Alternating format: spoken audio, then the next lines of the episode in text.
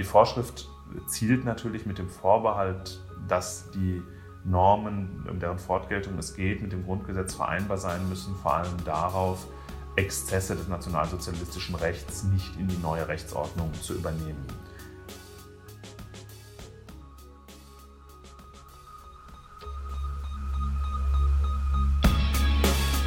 In guter Verfassung. Der Grundgesetz-Podcast.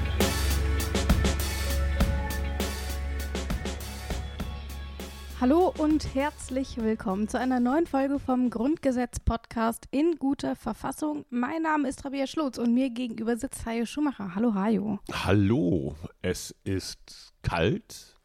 Es, ist, es deutet sich ein blauer Himmel an. Äh, es liegt eine angebissene, sehr köstliche Graubrotstulle auf dem Tisch. Die ist meine, die musste gar nicht Eine so Tüte mit Weihnachtskeksen, ein Mini-Grundgesetz, Olli Wurms Grundgesetz als Magazin und irgendwie ist leichte Wehmut im Raum, wenn ich das mal.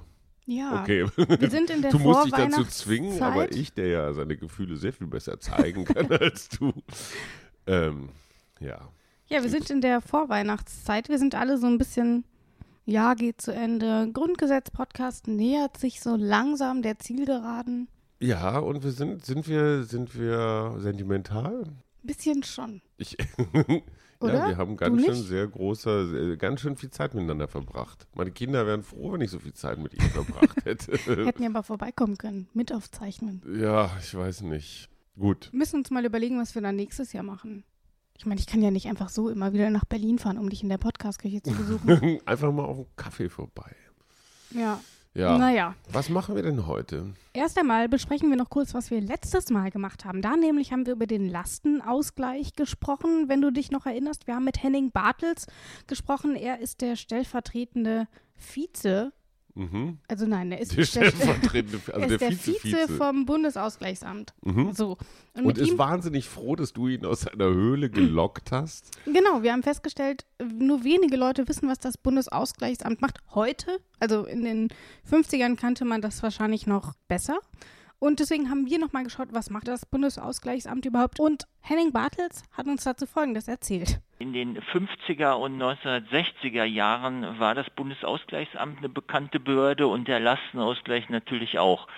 Da spielt das eine ganz große Rolle in der alten Bundesrepublik. Heute in der Tat äh, ist das Bundesausgleichsamt nicht mehr so eine bekannte Behörde. Jetzt machen wir aber ein komplett anderes Thema und wir fahren groß auf, nämlich gleich mit zwei Experten Huch, in und dieser ich. Folge. Und du. wir haben nämlich einmal Konstantin Kuhle, den kennen wir ja schon, der war ja schon ein paar Mal hier im Grundgesetz-Podcast dabei. Oh, Muss ich sofort einen Fun-Fact erzählen? Ja, bitte. Ich war letzte Woche im Bundestag, also im, richtig drin, so äh, in dem, ähm, das war das Paul-Löbe-Haus, also Mhm. einer der Abgeordnetenbauten. Und da war ich mit so einer Gruppe und sagte, wir warteten auf die grüne Abgeordnete Franziska, oh Mann, Schumacher, Brandner. Mhm. Europaexpertin und standen da so rum vor so einem Raum und guckten auf Kunst und auf einmal hetzte jemand äh, gewichtigen Schrittes vorbei und ich erkannte ihn so aus dem Augenwinkel und ich finde, Konstantin Kuhle hat was leicht Gary Kasparov-haftes. Du, das, ach, so junge Dinge wie du wissen ja gar nicht mehr, weil Gary, der war mal Schachweltmeister. Ein Russe, eigentlich immer so Dissident von Beruf. Ähm, und Gary Kasparov war Wunderkind. Und der hatte auch, Gary Kasparov hat wiederum was Konstantin Kuhlehaftes. Und die Tatsache, dass Gary Kasparov und Konstantin Kuhle beides mit G und K anfängt, ist für jemanden wie mich, der so buchstabengläubig ist, natürlich kein Zufall. Und hast ich brüllte laut, hey, Konstantin Kuhle. Und diese 30 Menschen aus meiner Gruppe guckten mich an, so von wegen, als ob ich alle 742.000 Bundestagsabgeordneten persönlich kenne. Kuhle winkte nur kurz, schnallte nicht ganz nicht gecheckt, Natürlich nicht, aber er hörte seinen Namen und fühlte sich geehrt. Und wie gesagt, die Besucher dachten, ich kenne mich aus. Und ich, es, war, es waren 15 Seconds Fame. Ich meine, wie groß waren die Chancen, dass da jetzt einer vorbeiläuft, den du zufällig kanntest? Eins zu einer Million. Und insofern genau. riesen, äh, äh, Riesentreffer. Philipp Amthor hättest du noch erkannt. Den hatte ich tatsächlich am Tag vorher in einer Gesprächsrunde. Ich bin aber nicht dazu gekommen, zum Thema Wolf äh, äh noch was zu fragen, weil er ja Jäger ist und er schießt Wölfe gerne ab und andere Menschen möchten Wölfe gerne streicheln und über die Straße tragen und da, da hätten wir in der Gruppe auch nochmal schön Dampf machen können. Ja. Gut. Übrigens noch ein weiterer Funfact, der Bruder von Konstantin Kuhle ist Basketballer. Nein. Doch, also so richtig professioneller Wie- Basketballer. Wow, der hat es also zu was gebracht. Ja, weiß jetzt nicht, wie die Eltern das bewerten. Man würde gerne mal mit den Eltern coole reden. Einer Bundestagsabgeordneter, einer Profisportler. Ja. Keiner bei einer Versicherung Hätte echt schlimmer laufen können. Dienst. So, wir haben aber noch einen zweiten Experten, eine neue Stimme. Das heißt, wir haben einen Alteingesessenen heute und einen, ja, Frischling. Preuß ist auf Grundgesetz. Ja. Und es ist Julian Krüper. Und das ist äh, seine Premiere und gleichzeitig sein Finale. Und wir hören einfach mal rein, wer Julian Krüper ist. Professor Dr. Julian Krüper ist ein deutscher Verfassungsjurist. Er hat seit 2013 den Lehrstuhl für öffentliches Recht, Verfassungstheorie und interdisziplinäre Rechtsforschung an der Ruhr-Universität Bochum inne. Neben seinem Jurastudium hat Krüper außerdem ein Diplomstudium im Fach Gesang und Musiktheater abgeschlossen. Sein Doktorvater war der renommierte Rechtswissenschaftler Martin Morlock, an dessen Lehrstuhl er auch als wissenschaftlicher Mitarbeiter tätig war. Und mit diesen beiden Herren gucken wir uns jetzt einmal den Artikel 121 an, denn mit dem beschäftigen wir uns und dann ist es eigentlich eine nette Kombination, weil wir haben einmal, es geht um den Bundestag und dann haben wir einmal jemanden, der das Ganze aus der Praxis kennt, mit Konstantin Kuhle und dann haben wir eben noch Julian Krüper, der sich ähm, eher aus der wissenschaftlicheren Seite damit beschäftigt. Und äh, worum es genau geht, das hören wir jetzt. Mehrheit der Mitglieder des Bundestages und der Bundesversammlung im Sinne dieses Grundgesetzes ist die Mehrheit ihrer gesetzlichen Mitgliederzahl.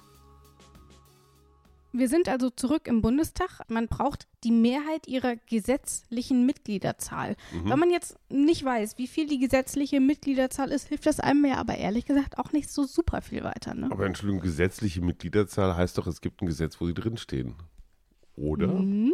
Oder ich würde sagen, wir lassen es einfach mal direkt einordnen, nämlich von Julian Krüper. Man könnte denken, es sind, wenn man in Paragraph 1 des Bundeswahlgesetzes schaut, 598. Wie ja aber verbreitet bekannt ist, hat der aktuelle Bundestag äh, 709 Mitglieder. Und diese 709 sind auch tatsächlich die gesetzliche Mitgliederzahl, die der Artikel 121 meint. Mit der Verwendung gesetzliche Mitgliederzahl, die er verwendet, ist nicht der Paragraph 1 des Bundeswahlgesetzes gemeint, sondern alle Mitglieder, die nach den Vorschriften des Bundeswahlgesetzes rechtmäßig Mitglied des Deutschen Bundestags geworden sind. Und dass das 709 sind und nicht 598, hat etwas mit unserem Wahlsystem zu tun, das einerseits äh, Überhangmandate ermöglicht, das ist ja eine Folge unseres Wahlsystems, und diese Überhangmandate zugleich seit einigen Jahren ausgeglichen werden, damit es keine Verzerrungen im Parlament gibt, was das eigentliche Abschneiden der Parteien bei den Wahlen betrifft. Und jetzt, wo man nochmal die 709 gehört hat, weiß man natürlich auch, warum deine Chancen, einen Bundestagsabgeordneten oder eine Bundestagabgeordnete zu treffen, die du kennst, bei 1 zu einer Million lag. Also die Rechnung ergibt ja, Ja. mehr als Sinn. Meine jetzt. Ich, Entschuldigung, ich bin ja nicht Journalist geworden, weil ich rechnen kann. Also ich stelle hiermit fest, äh, die gesetzliche Mitgliederzahl ist ein flexibler Begriff. Ja, Weil die gesetzliche Mitgliederzahl bedeutet, setzt sich zusammen aus diesen ganzen verschiedenen, also direkt, äh, Listen, Überhang. genau. Also es sind Faktoren. letzten Endes alle Mitglieder, die eben im Bundestag sitzen. Mhm. Und das bedeutet eben gleichzeitig, dass diese Mehrheit, die hier gemeint ist, ergibt sich eben bei 355 Mitgliedern, also 709 Mhm. äh, durch zwei, dann hast du eine Mehrheit. Mhm. Das ist ein Quorum, das braucht man nicht für die alltäglichen Abstimmungen. Mhm. Ähm, das wäre, glaube ich, auch ein bisschen viel. Die Rede hier ist nämlich von der sogenannten Kanzlermehrheit und die ist eben eine absolute Mehrheit, also nicht nur unter den anwesenden Abgeordneten, sondern eben aller Mitglieder des Bundestages. Und der Name gibt ja schon einen Hinweis, aber weißt du denn, wofür man die Kanzlermehrheit alles benötigt? Mhm. Hajo. Zur Kanzlerwahl, Mhm. wie der Name schon sagt. Ja, ist einleuchtend eigentlich, oder? Und ansonsten, ansonsten erstmal gar nicht. Das ist nämlich die Frage. Braucht man das tatsächlich nur für die Kanzlerwahl oder wofür Ist wird dieses Quorum eigentlich gebraucht? Ähm, und wieso braucht man überhaupt so eine Kanzlermehrheit? Da kommt jetzt Konstantin Kuhle ins Spiel. Er ordnet uns das Ganze nämlich mal ein. Man muss sich immer vergegenwärtigen, dass das Grundgesetz darauf programmiert ist, einen starken Bundeskanzler oder eine starke Bundeskanzlerin zu haben. Das ganze Grundgesetz enthält an unterschiedlichsten Stellen Formulierungen und Vorschriften, die Legislative und Exekutive dahin bringen sollen, möglichst schnell eine Kanzlerin oder einen Kanzler zu haben. Und dieser Kanzler muss dann auch im Amt bleiben und kann sein Ding durchziehen. Das ist der Sinn des Grundgesetzes, weil man eben in der Vergangenheit, insbesondere in der Weimarer Republik, gesehen hat, was passiert, wenn man keinen starken Kanzler hat ähm, oder keine starke Kanzlerin, dann stärkt das die Ränder und wichtige Entscheidungen können nicht äh, getroffen werden. Und deswegen gibt es weitere Vorschriften, in denen die Kanzlermehrheit erforderlich ist. Beispielsweise die Abwahl und gleichzeitige Neuwahl des Bundeskanzlers, das sogenannte konstruktive Misstrauensvotum. Dann braucht man die Kanzlermehrheit auch für die Vertrauensfrage nach Artikel 68 Absatz 1 Satz 1 des Grundgesetzes. Also andersrum, der Kanzler merkt selber, für mich wird die Luft dünn und ich diszipliniere meine eigene Regierungskoalition, indem ich ihnen die Vertrauensfrage stelle. Ähm, und dann gibt es noch einige weitere kleinere Fragen, beispielsweise im Bereich der Gesetzgebung die Zurückweisung des Einspruchs des Bundesrates bei nicht zustimmungsbedürftigen Gesetzen oder die Änderung des Gebietsbestandes äh, der Länder, ähm, äh, wo auch die Kanzlermehrheit erforderlich ist. Aber das Wichtigste ist tatsächlich Vertrauensfrage, Misstrauensvotum, Wahl des Bundeskanzlers. Also es hat bis auf wenige Ausnahmen alles tatsächlich so mit dem Kanzler zu tun. Ja. Ist aber halt nicht, also die, die Wahl des Kanzlers oder der Kanzlerin ist aber eben nicht der einzige Anwendungsbereich. Mhm. Ich finde es aber insofern ganz spannend, weil man muss ja sagen, Kanzlermehrheit, also 355 Mitglieder, das sind ja aber eigentlich schon alle Abgeordneten der Koalitionsparteien. Mhm. Das heißt, eine allzu große Hürde ist es ja nicht. Also ich meine, dass wenigstens die eigenen Regierungsparteien für den Kanzler stimmen, sollte ja irgendwie schon erwartet werden, oder? Was denkst du? Das ist mal wieder so eine paradoxe Geschichte. Es, es fiel ja der Begriff ähm, Disziplinierung. Und es gibt so einen ewig gültigen Spruch ähm, im Parlamentarismus, der heißt, knappe Mehrheiten disziplinieren. Wenn du eine große Mehrheit hast, ich sage einfach mal 50 Stimmen mehr, als du brauchst, dann kann es natürlich dazu führen, dass jeder Abgeordnete sich überlegt, oh, das kann ich jetzt gerade mit meinem Gewissen nicht vereinbaren. Der Frau Merkel oder wer auch immer, wer wird da als nächstes Kanzlerkandidat? Saskia Esken zum Beispiel aus deiner Partei. Da- Da sagt dann irgendein Olaf Scholz-Fan, nee, die wähle ich nicht oder ich enthalte mich oder sowas. Wenn du nur eine einzige Stimme Mehrheit hast, dann muss jeder, der dabei ist, für dich, für die gemeinsame Sache stimmen. Sonst wir riskierst ja du das große. Mhm. Das hatten wir schon ein paar Mal. Also Rot-Grün, Schröder, ähm, Schröder 2 war es, glaube ich. Äh, die war ganz knapp. Irgendeiner, wir In hatten darüber einigen. gesprochen, wurde nur mit Konrad- einer Stimme Mehrheit Ja, gewählt. Konrad Ja, Adenauer ne? hat sich selber gewählt. Ja, genau, das stimmt. war so. Das heißt, kein Raum für Spielereien, wenn du nur eine Stimme Mehrheit hast. Jeder, der jetzt meint, er müsste sein Mütchen kühlen, wie wir älteren Herrschaften sagen, ähm, der riskiert das ganze große Ding und damit natürlich auch seinen eigenen Abgeordnetensitz. Das Linke ist ja, du weißt nie, weil geheime Wahl, du weißt ja nie, wer es war. Wir denken an den Heidemörder, also Heide Simonis, die in Schleswig-Holstein Es wird ja gemunkelt, dass Ralf Stegner das war, aber Heide Simonis sagt, nein, Ralf Stegner war es nicht. Ja, aber wenn Heide Simonis lächelnd sagt, Ralf Stegner war es nicht, dann hat das ja auch etwas, sagen wir mal so, zauberhaftes. Man Vielleicht- weiß es nicht. Vielleicht sollten wir das kurz einordnen. Heide Simonis wollte sich als, ich glaube, Ministerpräsidentin Von wieder wählen lassen. Schleswig-Holstein, Genau. Und ist aber an einer Stimme gescheitert. Und es gab einen, der Aus jeder der eigenen Runde, Partei. so aus der eigenen Partei. Du denkst ja beim ersten Mal, wenn einer nachweislich gegen dich stimmt, du kannst es ja an den, an den Zahlen siehst du es ja, du weißt aber Mhm. nicht, wer es ist. Muss auch eine coole Sau sein, also irgendwie muss er auch so ein bisschen selbst, also so ein bisschen selbstmörderisch unterwegs sein Ja. politisch. Und dann, dann, dann wählst du drei, viermal haben die, glaube ich, gewählt und es hat nicht funktioniert. Und dann sitzt du da als Ministerpräsident, bist total hilflos, kannst nichts sie machen. irgendwann hat sie aufgegeben, hat gesagt, Ja, und dann Leute, hast du irgendwann, dann, dann kannst du eine Ansprache halten und dann kannst du alle nochmal im Fraktionsraum zusammen und dann kannst du entweder betteln oder heulen oder drohen oder fluchen, aber du kannst nichts machen. Du bist komplett ausgeliefert und guckst dann da einfach, ich sag mal, in so 80 Gesichter, die alle entweder ehrlich empört oder verzweifelt oder gelangweilt und denkst dir, welche von, welche Ich von finde es diesen ja wirklich ganz interessant, das dass jetzt? die eine Person wahrscheinlich als einzige Person weiß, dass sie es ist. Ja, und alle gucken sich um und man guckt auch so ein bisschen, damit keiner merkt, dass Ja, man genau. nicht Wie guckt. würde, wie würde man gucken? Ja, Also neutral Schon gucken so geht nicht. Man muss sich so umgucken. Ne? Das ist ein bisschen so wie beim Furzen. Also wenn jemand einen leisen, einen leisen Magenwind entlässt, ist es ja extrem wichtig, vorwurfsvoll, als erster vorwurfsvoll rumzugucken, um, um die Schuldvermutung von sich selber. Du scheinst Erfahrung zu haben. Absolut. Und insofern, so ist es, glaube ich, bei Falschstimmen ist es auch so. Ja. Ganz schnell umgucken, das heißt, es war bestimmt Rabea. Gut. So, jetzt aber, man muss sich ja überlegen, wir hatten eben gerade darüber gesprochen, ob dann so eine Kanzlermehrheit tatsächlich schon eine große Hürde ist und vielleicht auch deswegen eingeführt wurde, um eben zu verhindern, dass dort irgendwie jeder Hinz und Kunz mit, äh, keine Ahnung, drei Stimmen zum Kanzler gewählt werden kann.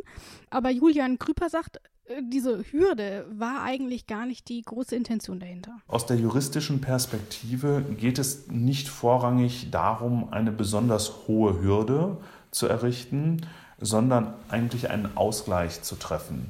Ähm, Die Verfassung verfolgt verschiedene Ziele, vor allem im Bereich sozusagen des, des, des, ihrer Vorschriften über das parlamentarische Regierungssystem, ähm, wozu der Artikel 121 auch zählt. Sie versucht, einen Ausgleich zu treffen zwischen der Notwendigkeit einer hinreichenden demokratischen Legitimation politischer Entscheidungen und die Kanzlerwahl ist eine natürlich eminente politische Entscheidung und auf der anderen Seite auch der Entscheidungsfähigkeit. Man könnte natürlich so etwas wie die Kanzlerwahl, wenn man das wollte, denkbar wäre das, mit einem höheren Quorum belegen, also drei Viertel, zwei Drittel oder 60 Prozent oder andere Werte. Aber man muss sich natürlich klar machen, dass die Entscheidbarkeit, die Entscheidungsfähigkeit des Parlaments abnimmt, je höher das Quorum ist, das für eine Abstimmung verlangt wird. Und daran merken wir schon, es gibt durchaus die Möglichkeit, andere Abstimmungsverfahren ähm, einzuleiten. Nicht für die Kanzlerwahl oder die ganzen Wahlen, die wir eben schon von Konstantin Kohle gehört haben. Ähm, es gibt aber eben auch deutlich höhere Quoren. Ähm, Julian Krüber hat gerade einige genannt. Und Konstantin Kohle erklärt, warum man unterschiedliche Abstimmungen hat und welche Abstimmungsverfahren wir eigentlich noch neben dieser Kanzlermehrheit hier aus Artikel 121 im Grundgesetz haben sowohl im Bundestag als auch eigentlich in jedem Verein, äh, ob das ein Sportverein ist oder Parteien, gibt es immer noch weitere Formen der Mehrheit. Und das Wichtigste ist eigentlich die einfache Mehrheit. Die einfache Mehrheit heißt mehr Ja als Nein stimmen. Ich mache also eine Abstimmung im Bundestag. Es sind 400 Abgeordnete da, 300 Stimmen mit Ja, 100 Stimmen mit Nein dann bedeutet das, dass die Kanzlermehrheit verfehlt ist. Ja, die würde ja bei 355 liegen. Aber 300 ist mehr als 100, also ist das Gesetz beschlossen. Das ist eine einfache Mehrheit und das ist, würde ich sagen, die absolute Mehrzahl der Abstimmung im Bundestag, die durch diese einfache äh, Mehrheit zustande kommt. Das Zweite, äh, was eine wichtige Rolle spielt, ist die Zweidrittelmehrheit mit Blick auf die Mitglieder des Bundestages. Es müssen also zwei Drittel von 709 Mitgliedern abstimmen damit äh, die Verfassung geändert werden kann. Nun kann aber natürlich die Idee solcher Verfahren nicht sein, dass am Ende zehn Leute da sitzen und dann stimmen sieben dafür und drei dagegen und dann ist irgendein Gesetz beschlossen. Mhm. Von irgendwelchen Bedingungen dazu steht hier und nicht so viel. Mhm.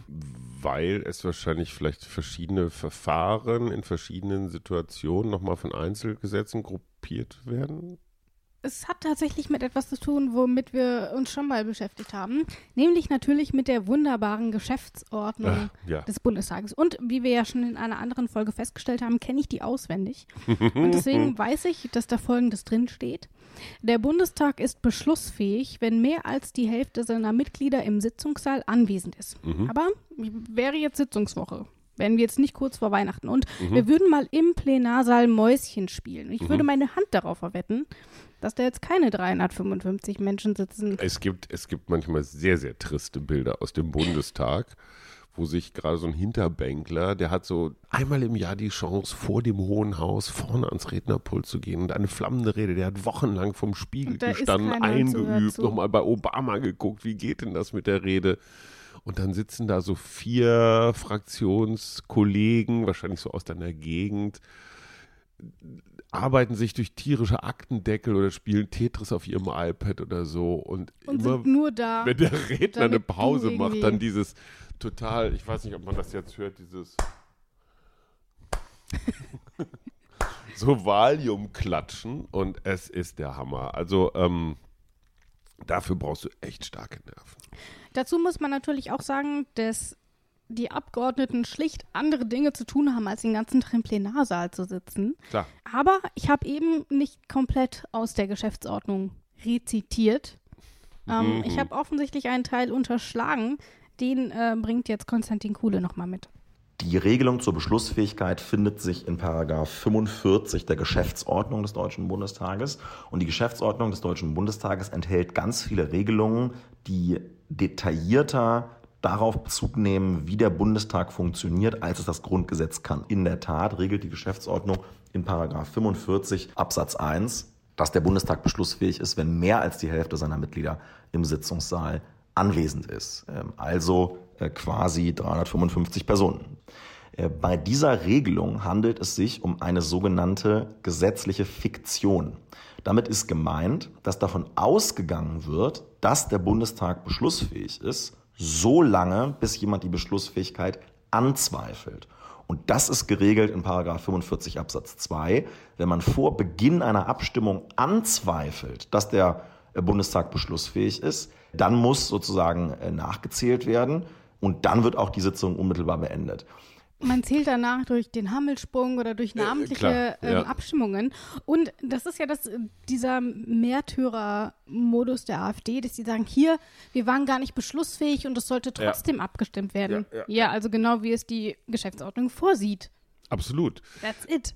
Man muss Ähm, dazu auch mal sagen, diese Bilder vom leeren Bundestag, also von den leeren Abgeordnetenbänken, sind ja in der Tat, wenn man das demokratische, das parlamentarische System kritisieren will, erstmal so ein leichter Punkt. Ja. Die arbeiten ja gar nicht, die sitzen bestimmt in der Kneipe oder, oder, oder. Man muss dazu sagen, dieser Bundestag ist ein Arbeitsparlament. Das kann man gar nicht häufig genug sagen. Und ganz persönlich, ich freue mich über jeden, der diesen Job macht. Man kann noch so viel über Diäten und schwarze Bahnkarte und ich weiß nicht, was für Privilegien reden. Ich möchte den Job nicht haben, weil mir das zu viel ist. Allein schon diese Bewusstseinsveränderung, wenn du aus Berlin in deinen Wahlkreis, sagen wir mal, in den Harz fährst. In Berlin hast du noch eine Riesenklappe und bist gegen Klimawandel und, und, und. Und dann kommst du zurück in deinen Wahlkreis und da erzählen dir die Bauern und die Förster und die Mittelstandler erzählen und ganz viele Meinungen, die du in Berlin noch hattest, die lösen sich auf dieser Bahnfahrt, auf diesen drei, vier Stunden Bahnfahrt komplett auf. Also allein dieses, diese unglaubliche Flexibilität, diese ganzen Menschen vom Fraktionschef bis hin zum Muttchen in deinem Wahlkreis, alle bei Laune zu halten, finde ich wahnsinnig anstrengend, richtig anstrengend. Außerdem bist du nach vier Jahren wieder arbeitslos. Wenn du jetzt in der SPD-Fraktion bist, weißt du ziemlich genau bei der nächsten Wahl, egal wann sie ist, Sind es weniger Plätze.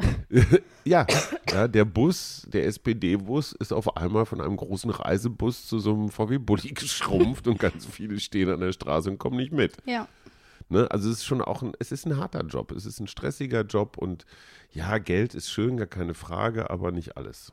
Und deswegen hat man sich eben dann auch hier auf diese Regelung geeinigt, ähm, wie wir sie eben gerade gehört haben. So, Artikel 121 Haken können wir dran. abhaken. Yep. Und damit verabschieden wir uns für diese Folge auch schon wieder von Konstantin Kuhle. Tschüss. Bis zum Ab nächsten jetzt- Mal im Paul-Löbe-Haus. Genau. Mhm. Und ab jetzt übernimmt nur noch Julian Krüper. Der macht den Rest jetzt. Super. Ja, genau. Und deswegen können wir jetzt auch mit Artikel 122 äh, weitermachen. Artikel 122 ist ja eingebettet in die Übergangs- und Organisationsvorschriften und es hat einen Grund, warum ich das nochmal sage. Denn in den ganzen kommenden Artikeln geht es eben explizit darum, wann welches Recht weitergehen kann und welche Gesetze eben außer Kraft gesetzt werden. Das ist, nämlich, wie gesagt, diese Übergangsvorschriften. Wie organisieren wir den Wechsel vom Deutschen Reich dann Mhm. hatten wir zwischendrin diesen Bruch mit den Nationalsozialisten und dann gründen wir jetzt die Bundesrepublik. Und nun könnte man natürlich auch sagen, mach einfach neu.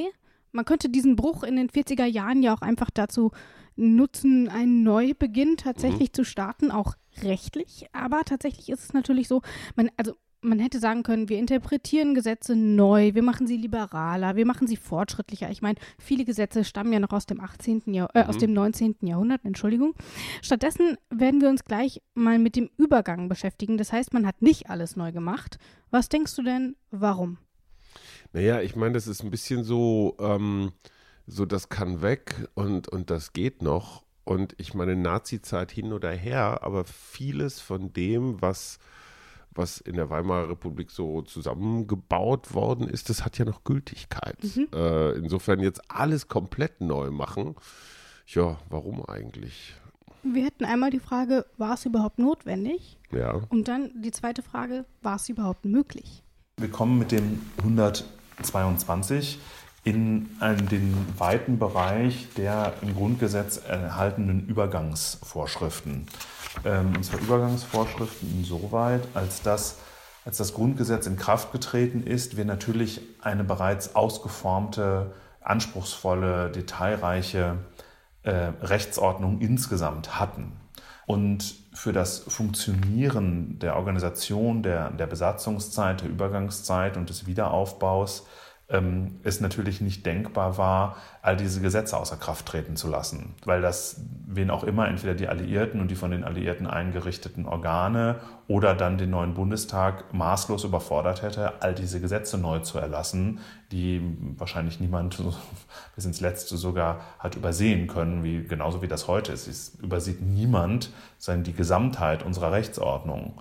Und äh, deswegen wäre es hochgradig gewissermaßen dysfunktional gewesen zu sagen, wir machen Tabula rasa, äh, das, die komplette Rechtsordnung ist weg, einschließlich der Verfassung und aller parlamentarischen Gesetze und fangen bei Null an. Das hätte wahrscheinlich auf Jahrzehnte in ein Chaos geführt, wenn man das gemacht hätte. Wenn wir uns allein mal den Übergang von der Gleichberechtigung von Männern und Frauen anschauen, mhm. die hatten wir ja schon besprochen, da wurde auch eine Frist festgelegt bis 53. Mhm um eben die Gesetze neu zu regeln. Und selbst das hat man nicht geschaffen. Da ging es nur um wenige Rechtsvorschriften tatsächlich. Hier also komplett bei Null anzufangen, ist ein Ding der Unmöglichkeit und war eben, das haben wir gehört, eben auch gar nicht, nicht notwendig. Also ich hätte es mir nicht so kompliziert vorgestellt, um ehrlich zu sein. Ja, aber wenn wir mal überlegen, es ja, gibt klar. weit über 1000, 2000 Gesetze. Ja, schon richtig. Keiner Jetzt, kennt die alle. Nee, nee, schon klar. So, ne? und, und manche von denen sind einfach, also auch durch, ich sag mal, auch durch die Nazi-Zeit nicht entkräftet oder genau. toxiziert worden. Und deswegen schauen wir uns jetzt einfach mal an, wie man es stattdessen gemacht hat. Und wir fangen an mit Artikel 122. Absatz 1. Vom Zusammentritt des Bundestages an werden die Gesetze ausschließlich von den in diesem Grundgesetze anerkannten gesetzgebenden Gewalten beschlossen. Das finde ich schon schwierig. Warum? Ähm, weil ich es nicht verstehe. weil ähm, vom Zusammentritt des Bundestages an, also wahrscheinlich vom ersten Zusammentritt, mhm. also wenn das Ding überhaupt einmal installiert ist, werden die Gesetze ausschließlich von den in diesem Grundgesetz anerkannten gesetzgebenden Gewalten beschlossen. Das heißt also, es ist praktisch die Machtübertragung mhm. auf das neue System. Ja, genau. Insofern ein ganz schön ein ziemlicher Schlüsselartikel. Ja, und gemeint ist damit natürlich Bundestag, Bundesrat, Landesparlamente und ähnliches. Ja. ja. Die Frage ist aber, wer hat es denn vorher gemacht? Wir befinden uns Der ja in diesem Zeitraum von 45. Die Alliierten. Mhm. Was ist denn das, das Ende der, der Besatzung, des Besatzungsstatuts?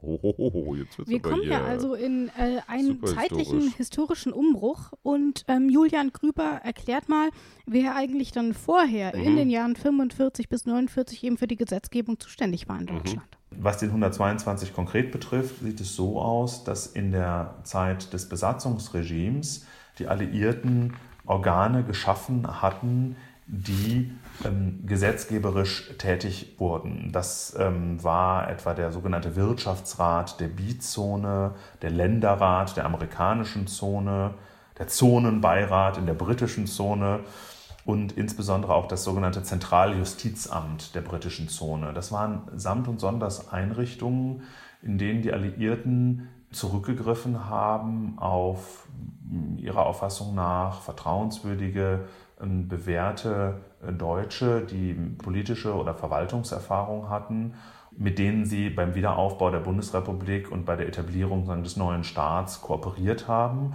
Und diesen Einrichtungen sind gesetzgeberische Funktionen zugekommen. Das waren also alles diese Institutionen mhm. der Alliierten, in denen aber natürlich eben auch Deutsche gearbeitet haben. Und dann ab 49, also ab der ersten Sitzung des Bundestages, hat dann quasi, haben dann quasi wieder die deutschen Institutionen das Ruder übernommen. Und deswegen waren eben auch all diese Behörden, wie wir sie eben von Julian Krüper gehört haben, ab diesem Zeitpunkt auch aufgelöst, sagt Absatz 2. Absatz 2. Gesetzgebende und bei der Gesetzgebung beratend mitwirkende Körperschaften, deren Zuständigkeit nach Absatz 1 endet, sind mit diesem Zeitpunkt aufgelöst. Man hat sie eben schlicht nicht mehr gebraucht und sie waren ja sowieso nie als dauerhafte mhm. Institution ins Leben gerufen worden. Ja, aber es ist, aber es ist, es ist schon irre, dass sich hier hinten mal ebenso noch so ein, so ein, so ein Hammerartikel versteckt. Mhm. Ne? Weil hiermit wird praktisch, hiermit wird es amtlich.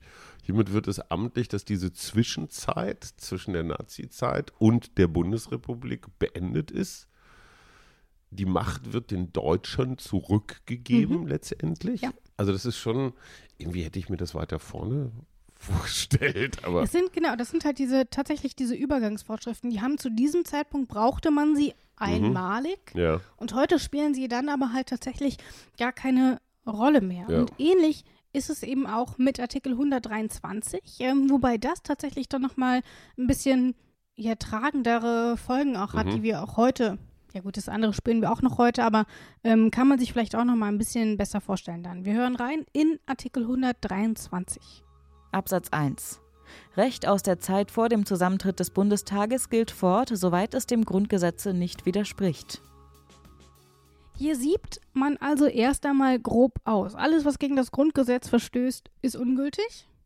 Da hat man schon mal quasi so die erste Hürde, hat man so das große Sieb erstmal angewendet. Mhm. Und was denkst du, woran denkst du, wenn du das hörst? Gesetze sind ungültig, weil sie gegen das Grundgesetz verstoßen haben. Fällt dir dort irgendeine ja, besondere Rechtsprechung ein oder so? Gesetze mhm. oder sowas. Ich wohne ja in, in, in, in Berlin, in Schöneberg, am, am bayerischen Viertel, nicht mittendrin, aber da hast du an jeder dritten Laterne, hast du so Schilder, da steht drin, was weiß ich, ab März 38 war es äh, Juden verboten, Geschäfte zu führen oder durften keine Kleingärten anmieten oder solche Geschichten. Ich meine, das sind jetzt keine Grundgesetzartikel, aber äh, es sind ja irgendwelche Regeln oder Gesetze, die irgendwann mal tatsächlich gemacht wurden. Und dieser ganze Unsinn muss mal so, so einmal mit dem Kercher durch, weg mit dem Scheiß. An die Rassegesetze musste ich auch zunächst denken. Und Julian Krüper ordnet mal ein, ob die überhaupt darunter fallen und mhm. was darüber hinaus noch ausgesiebt wurde. Die Vorschrift zielt natürlich mit dem Vorbehalt, dass die Normen, um deren Fortgeltung es geht, mit dem Grundgesetz vereinbar sein müssen, vor allem darauf, Exzesse des nationalsozialistischen Rechts nicht in die neue Rechtsordnung zu übernehmen. Man denkt, wobei die davon nicht erfasst sind, an die Nürnberger Rassegesetze natürlich sofort. Die sind aber 1945 noch selbst von den Alliierten aufgehoben worden. Das heißt, die galten zu dem Zeitpunkt schon gar nicht mehr. Aber die Nationalsozialisten haben natürlich verschiedentlich in die Rechtsordnung eingegriffen, Regelungen getroffen und man wollte gewährleisten, äh, dass solches Recht eben nicht mehr fortgilt. Und ich glaube, da ist ganz wichtig zu sehen, dass wenn man die Damen und Herren im Parlamentarischen Rat gefragt hätte, die ihnen auch nicht alle Normen hätten nennen können, die sie im Sinn haben, sondern es ist gewissermaßen auch so eine Art Sicherungsklausel. Zu sagen, all das, was nach heutigen Maßstäben nicht mehr mit dem Grundgesetz vereinbar ist, was im Übrigen natürlich auch nicht nur nationalsozialistisches Recht ähm, sein muss. Auch, es haben sich ja auch Grundrechtsnormen sind ein bisschen anders gefasst worden, Kompetenznormen sind anders gefasst worden.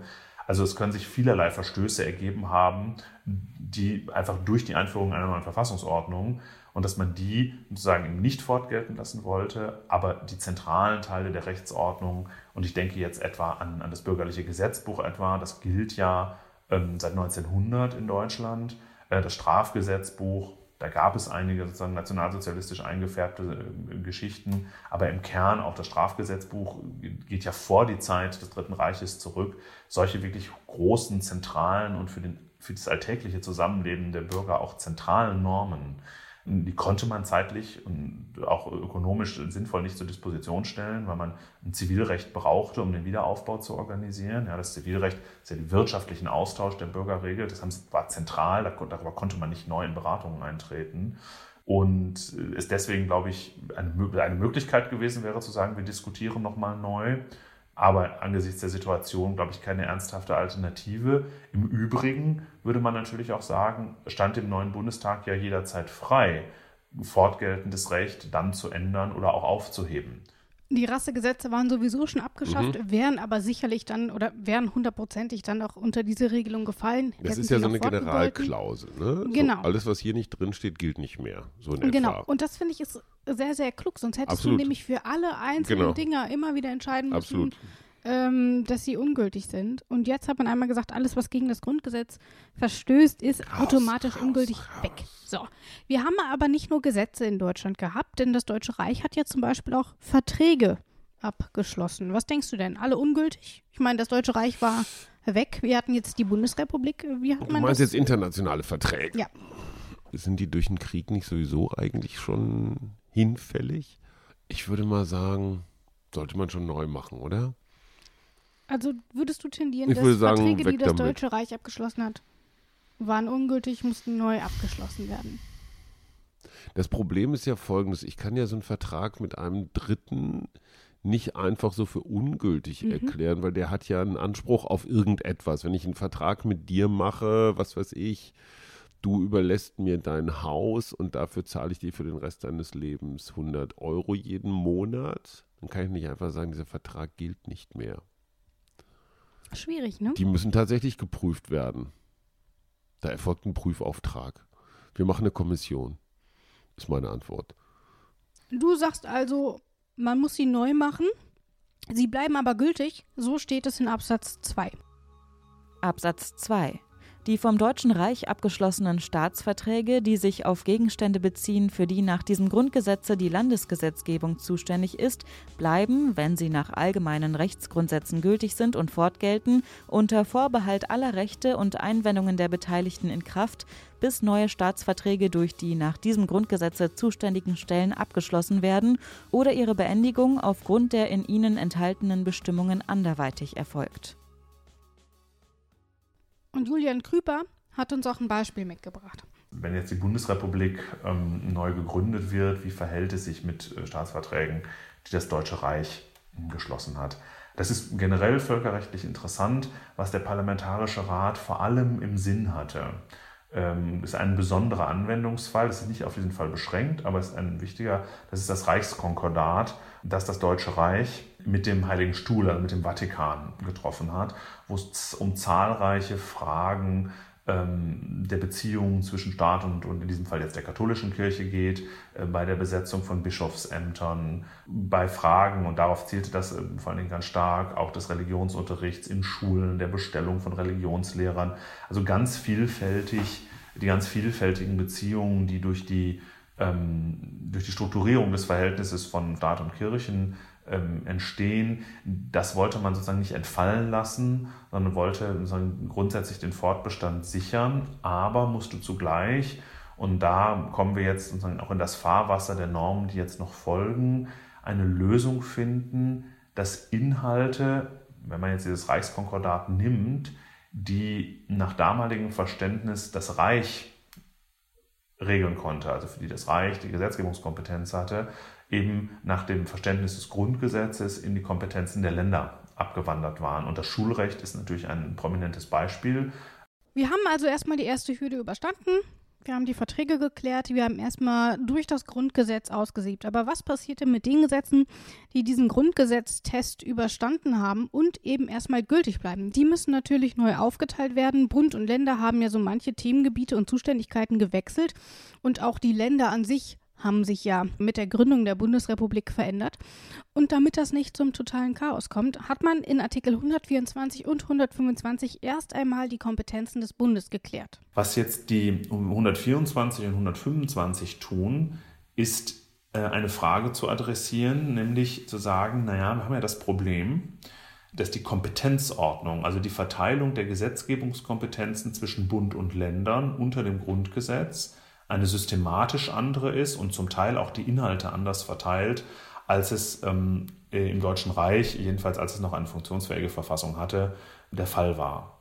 Das heißt, äh, die Normen versuchen, die formelle, formell richtige Zuordnung äh, in die neue Kompetenzordnung äh, zu schaffen. Das ist, hört sich sehr technisch an und es ist auch technisch, aber es ist eigentlich relativ spannend, ähm, weil man sich irgendwie fragen muss, wer hat unter der neuen Verfassung, unter dem Grundgesetz jetzt eigentlich das Recht, Normen, die sich gewissermaßen ähm, hinübergerettet haben in die neue äh, Verfassungs- und Rechtsordnung, die zu ändern.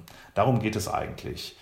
Und in diesen beiden Artikeln geht es dann eben erst einmal um den Bund. Wir werden uns Mhm. danach auch noch mit den Ländern beschäftigen.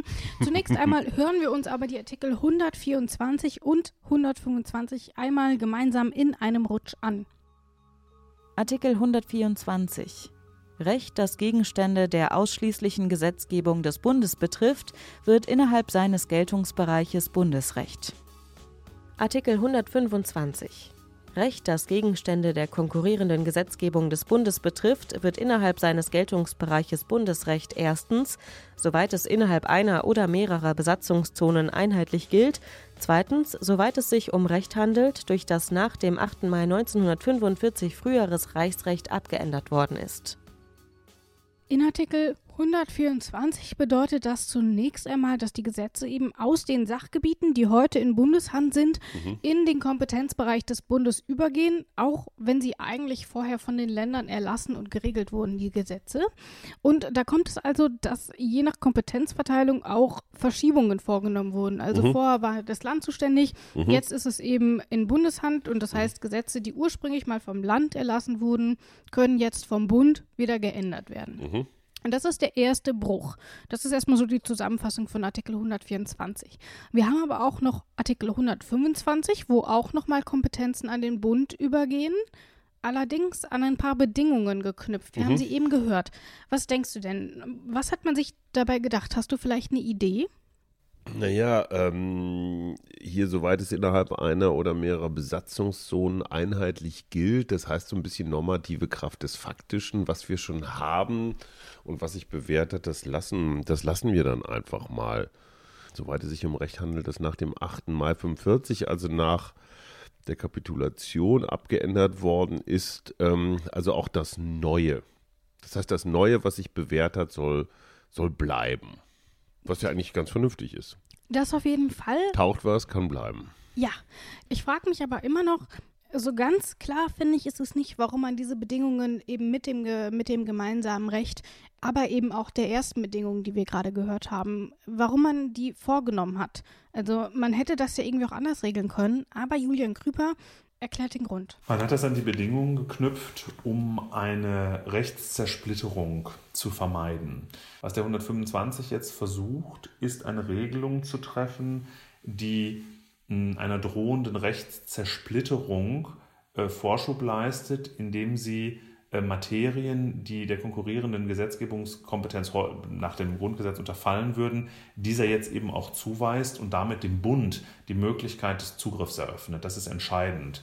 Ähm, Und das knüpft es eben an die Bedingungen, dass das in einer oder mehrerer Zonen schon einheitlich ähm, gegolten haben muss. Wichtig ist dabei zu sehen, dass die Besatzungszonen ja jeweils mehrere ähm, der neuen noch dann wieder zu gründenden Länder umfasst haben. Also man hätte das auch ähm, anders formulieren können, dass in einem oder mehreren der Länder schon gegolten hat und, und das ist die Nummer zwei, die Bedingung, dass es sozusagen ge- in der Zwischenkriegszeit, ähm, äh, pardon, in der Nachkriegszeit geändert worden äh, ist. Ähm, das ist die zweite Bedingung, die auch darauf zielt, diese Rechtszersplitterung zu vermeiden. Das heißt, der 125 formuliert in einer etwas undurchsichtigen Weise Voraussetzungen der Überführung von altem Recht in die konkurrierende Gesetzgebungskompetenz, um dem Bund die Möglichkeit zu eröffnen, eigene Gesetze in diesem Bereich zu erlassen oder dieses Recht an sich zu ziehen, es zu ändern, es fortzuschreiben, um in der neuen Bundesrepublik keinen Zustand großer Rechtszersplitterung zu provozieren. Das ist schon sehr technisch. Ich finde, aber, aber nachvollziehbar. Ich finde Ja. diesen Begriff Rechtszersplitterung sehr anschaulich. Ja. Das heißt einfach, da fliegt was auseinander oder da könnte was auseinanderfliegen und das wollen wir verhindern. Genau, und ich finde, Julian Krüper erklärt das auch wirklich sehr, sehr gut. Also ich bin immer wieder froh, wie viele gute Rechtsprofessoren es dann offensichtlich doch gibt, die tatsächlich Dinge wir können auch uns beruhigt, erklären können. Ja, beruhigt in unser kleinen und hinter unseren Jägerzaun zurückziehen und müssen uns keine Sorgen um die Verfassung machen, wolltest du sagen. Wer das eben schon für technisch gehalten hat, der wird sich jetzt noch ganz schön ärgern. Denn jetzt, jetzt wird es wirklich Du, du hast ein, sehr, sehr technisch. Ich wollte gerade sagen, du hast so ein Talent, den Rest der Folge jetzt nochmal richtig so mit Nee. Verfassungserotik. Haben wir den Ist Begriff Verfassungserotik schon Hast mal du schon ein gehabt? paar Mal genannt, glaube Okay, ich. Ja. dann wollen wir ihn hier nochmal anwenden. Hier ist ja, das ist quasi der der nächste Artikel ist quasi Verfassungserotik. Ja, genau. Denn es wird furchtbar detailreich. Und deswegen habe ich mit Julian Krüper im Gespräch, haben wir darüber gesprochen, wie wir das denn am besten präsentieren können. Was mhm. ist sinnvoll davon? Ich halte mich so. mal raus. Und er hat eben auch gesagt, dass wir die quasi die Artikel 125a bis c einfach zusammenfassen können. Ähm, wir hören sie uns deswegen auch gar nicht an. Wer wissen will, was drinsteht, der darf sich das einfach mal durchlesen. Aber ich sag's euch gleich, ihr könnt es auch einfach lassen. Denn diese Artikel nur zu hören, das wird, glaube ich, exakt gar nichts bringen. Man kann sie tatsächlich nur vom Hören einmal durchhören wahrscheinlich nicht begreifen, weil es furchtbar viele Verweise drin sind, Zahlen etc. Ähm, und deswegen lassen wir sie einfach mal nur kurz zusammenfassen. Hi, du hast sie ja vor dir liegen. Vielleicht, wenn du mal kurz einen Blick äh, drauf werfen könntest, du wirst das sicherlich bestätigen, dass das nicht so geil ist, ne? Was jetzt die 125er? Ja, die Reihe? A bis C. A bis C. Also ich sage nur mal die Überschriften. Fortgelten von Bundesrecht, Ersetzung durch Landesrecht, Fortgelten von Rahmengesetzen, Abweichungsbefugnis der Länder, Fortgelten von Recht aus dem Bereich der Gemeinschaftsaufgaben. Letztendlich haben wir es hier immer mit dem, wie wir ja schon wissen, etwas äh, pikanten und dauergespannten Verhältnis Bund-Länder mhm. zu tun.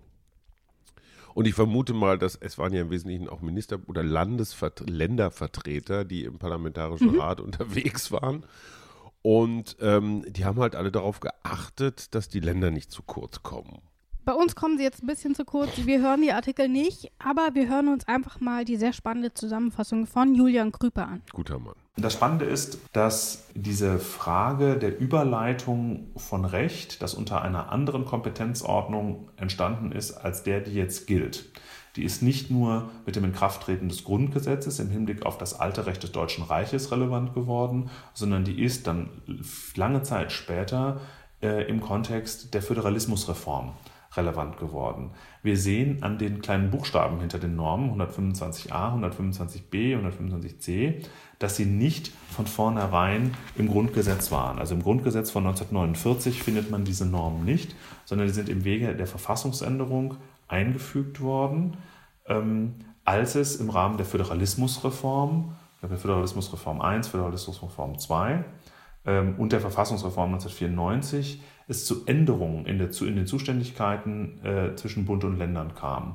Das heißt, da war die gleiche, die gleiche rechtliche Situation, dass man sich fragen musste, was ist mit Recht, das etwa der Bund erlassen hat, für das er jetzt aber nicht mehr die Kompetenz hat. Wird das dann nichtig? Ist es weg? Das finden Juristen, wenn Recht verschwindet, das finden Juristen immer schwierig. Ähm, das macht ihnen ein ungutes Gefühl. Deswegen ähm, versucht man erstmal einen Zustand zu finden, ähm, der den Status quo gewissermaßen äh, perpetuiert und dann mal überlegt, was man dann macht. Und darauf zielen letztlich die, die 125a äh, folgende auch. Und damit man das ein bisschen besser verstehen kann, hat Julian Krüper auch nochmal direkt ein Beispiel mitgebracht, in das wir jetzt auch nochmal eben reinhören. Das heißt, es gab ein Bundesversammlungsgesetz. Und im Zuge der Föderalismusreform, die ja darauf zielte, die Eigenständigkeit der Länder zu stärken und namentlich auch ihre Gesetzgebungskompetenzen zu stärken, ist das Versammlungsrecht von der Gesetzgebungskompetenz des Bundes in die Gesetzgebungskompetenz der Länder gewandert. Jetzt, daran wird ganz schön deutlich, es ist kein so besonders erquicklicher Zustand, wenn von heute auf morgen kein Versammlungsgesetz mehr da ist. Nicht, weil Juristen immer lieber mehr Regelungen hätten als weniger, sondern weil das Versammlungsgesetz ähm, wichtige Fragen der Versammlungsfreiheit, also eines wichtigen Grundrechts der Bürger regelt, nämlich die Frage, wie wird das ausgeübt, wie entfaltet sich die Versammlungsfreiheit. Dafür ist das Versammlungsgesetz wichtig. Also es ist wichtig für die Bürger ähm, und für die Wahrnehmung ihrer Grundrechte. Und da hat man jetzt eben das Modell, ähm, trifft die Norm, irgendwie das Regelungsmodell, dass solange die Länder keine eigenen, in diesem Fall jetzt Versammlungsgesetze erlassen, gilt das Versammlungsgesetz des Bundes fort. Und ähm, ich bin jetzt ja etwa in Nordrhein-Westfalen tätig. Nordrhein-Westfalen hat bis heute kein neues Versammlungsgesetz erlassen. Das heißt, da geht es nach dem Versammlungsgesetz des Bundes, weil man das nach wie vor ähm, für tauglich hält. Das gilt dann, ähm, ist hier noch anwendbar. Äh, andere Länder haben eigene Versammlungsgesetze erlassen und damit das alte Versammlungsrecht des Bundes abgelöst. Und das ist eigentlich ein sehr schönes Beispiel, das, glaube ich, sehr konkret die ganze Problematik dieser Überleitung von altem Recht in neue Kompetenzordnungen zeigt. Ich finde, so kann man sich die ganze Sache vielleicht noch mal ein bisschen genauer vorstellen. Und ich hoffe, es nimmt uns keiner übel, dass wir das jetzt nur so grob machen. Nein, Aber ich finde, das kann man anders formulieren. Wir ja. geben unseren geschätzten Zuhörern die Chance, auch nochmal selbst und eigenständig in, die, in, die, in die verborgenen Schönheiten dieses Textes einzudringen. Ja. Falls Viel jemand Spaß das Grundgesetz als Magazin vorliegen hat, die Seite 94 birgt diese, diese Schätze, die gehoben werden wollen. Mhm. Und mit dem ganzen Wissen, das Sie, das ihr in den letzten Monaten angesammelt habt, könnt ihr hier nochmal, macht euch eine gute Flasche Wein auf, entzündet das Feuer im Kamin, Ledersessel, Kaschmirdecke und dann einfach mal Grundgesetz genießen. Wir empfehlen 125a bis C. Ja. So muss das klingen. Ich hätte es nicht besser sagen können. Du hast du, recht, das klingt viel besser. Du hast das angetextet, so, boah, Leute, jetzt müsst ihr ganz stark sein. Ja, auch mhm. wieder wahr. So, wir machen aber trotzdem noch Was einen ja Artikel. ja. Nämlich den Artikel 126. Mhm. Was steht da drin? Wir hören rein. Artikel 126. Meinungsverschiedenheiten über das Fortgelten von Recht als Bundesrecht entscheidet das Bundesverfassungsgericht. Super. Eigentlich klar, dass das Bundesverfassungsgericht bei Streiten, bei Streits, Streit, Streitigkeiten. Streit, bei Streitigkeiten schlichtet.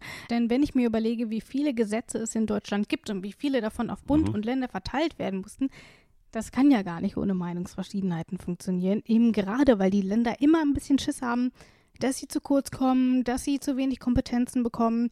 Ähm, genau, und deswegen entscheidet dann eben das Bundesverfassungsgericht. Nun frage ich mich aber, ist es denn tatsächlich zu solchen Entscheidungen gekommen?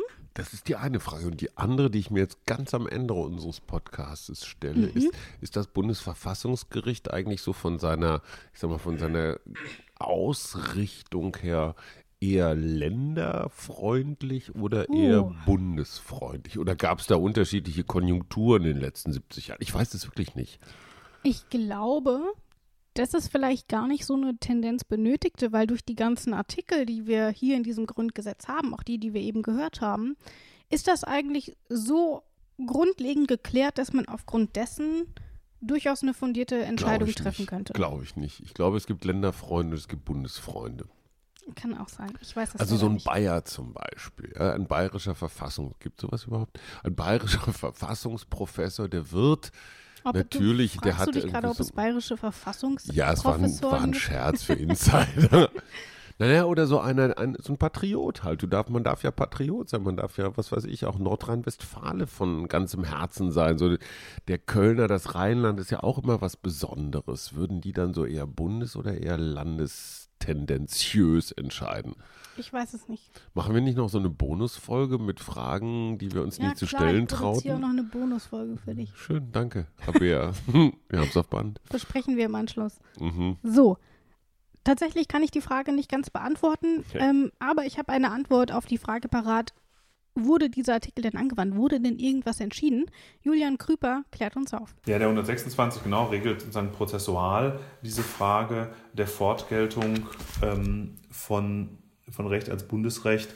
Ähm, es ist in den, in den ganz frühen Jahren, ähm, 1954 hat es mal eine ähm, Entscheidung gegeben, in denen das Verfassungsgericht sich mit der Fortgeltung des alten Reichsbesoldungsgesetzes ähm, hat äh, beschäftigen müssen und da auch die Frage aufgeworfen hat, ähm, da gab sich auch die Problematik, dass das zum Teil vorher in der Kompetenz der Länder war. Ähm, wir neben dem Reichsbesoldungsgesetz auch noch eine Reichsbesoldungsverordnung hatten. Da geht es also um die Besoldung der Beamten. Äh, und da hat das Bundesverfassungsgericht 1954 unter anderem mal mit dieser Frage zu tun gehabt. Das ist, das heißt, es ist schon, die Problematik ist auch verfassungsgerichtlich relevant geworden, scheint aber hm, nach meiner Wahrnehmung kein ganz großer Dauerbrenner der verfassungsgerichtlichen Rechtsprechung geworden zu sein. Also es ist die Aufgabe vom Bundesverfassungsgericht, mhm, aber, aber sie reißen sich nicht drum. Nee, ich glaube, es sind alle froh, dass es nicht so häufig vorkommt. So, wir haben diese Folge geschafft. Halleluja. Wir essen jetzt noch ein paar Plätzchen, trinken Glühwein und äh, singen Weihnachtslieder. Selbst gebacken hat. Ja. Finde ich gut. Hast du gut Sind gemacht. doch lecker. Ja. Ich, Was du ja, machst, ich machst du gemacht. akribisch. es sind Weihnachtskekse wie dieser Podcast von hoher Ja. Qualität. Oh, Mm. süß. Wir sind halt emotional heute. Die nächste Folge, die ist dann wieder mit Alexander Thiele und wir beschäftigen uns noch einmal mit dem Wirtschaftsgebiet und der sogenannten Bi-Zone. Was sich dahinter verbirgt, das es erfahren wir dann. mehr, als es hält, so viel kann man sagen. Und diese Folge, die läuft an Heiligabend. Die erscheint am 24. Dezember, die nächste. Wir wollen eure Hardcore-Hörerhaftigkeit auf die Probe stellen. Genau. Ich gehe aber ehrlich gesagt davon aus, dass sich keiner unter den Weihnachtsbaum setzt und eine neue Podcast-Folge hört. Äh, Deswegen Moment, wünschen wir jetzt schon wir- fröhliche wir, Weihnachten. Nein, nein, nein, nein. Wir spendieren, ich spendiere ein Bücherpaket, wenn jemand nachweislich unterm Weihnachtsbaum so mitten in die Bescherung rein unseren Podcast hört. Wenn es da Belegfotos oder kurze Filme gibt, bitte an uns mailen. Rabea gibt gleich die Mailadresse durch. Okay. Ich verschenke ein Bücherpaket. Mit dir aus, von dir Ja, ausgesuchten irgendwas, Büchern. was weg muss. Ja, das Nein, tolle Sachen. Also jetzt nicht so Rechtskram, sondern eher so was, Laufkalender ja, und Lauf, Laufkalender Restlaufzeit ich von und Autoreihe Erziehungsbücher Schumacher. Und ich habe ja, ich habe ja noch Sachen stehen. Lasst euch überraschen. Top-Ware. Okay. Alles, was Rabea nicht haben Wer wollte. uns am Heiligabend ein Live-Video von sich schickt, wie er unterm Weihnachtsbaum während der Bescherung unseren Podcast hört, der kriegt ein Bücherpaket von Hajo Schumacher.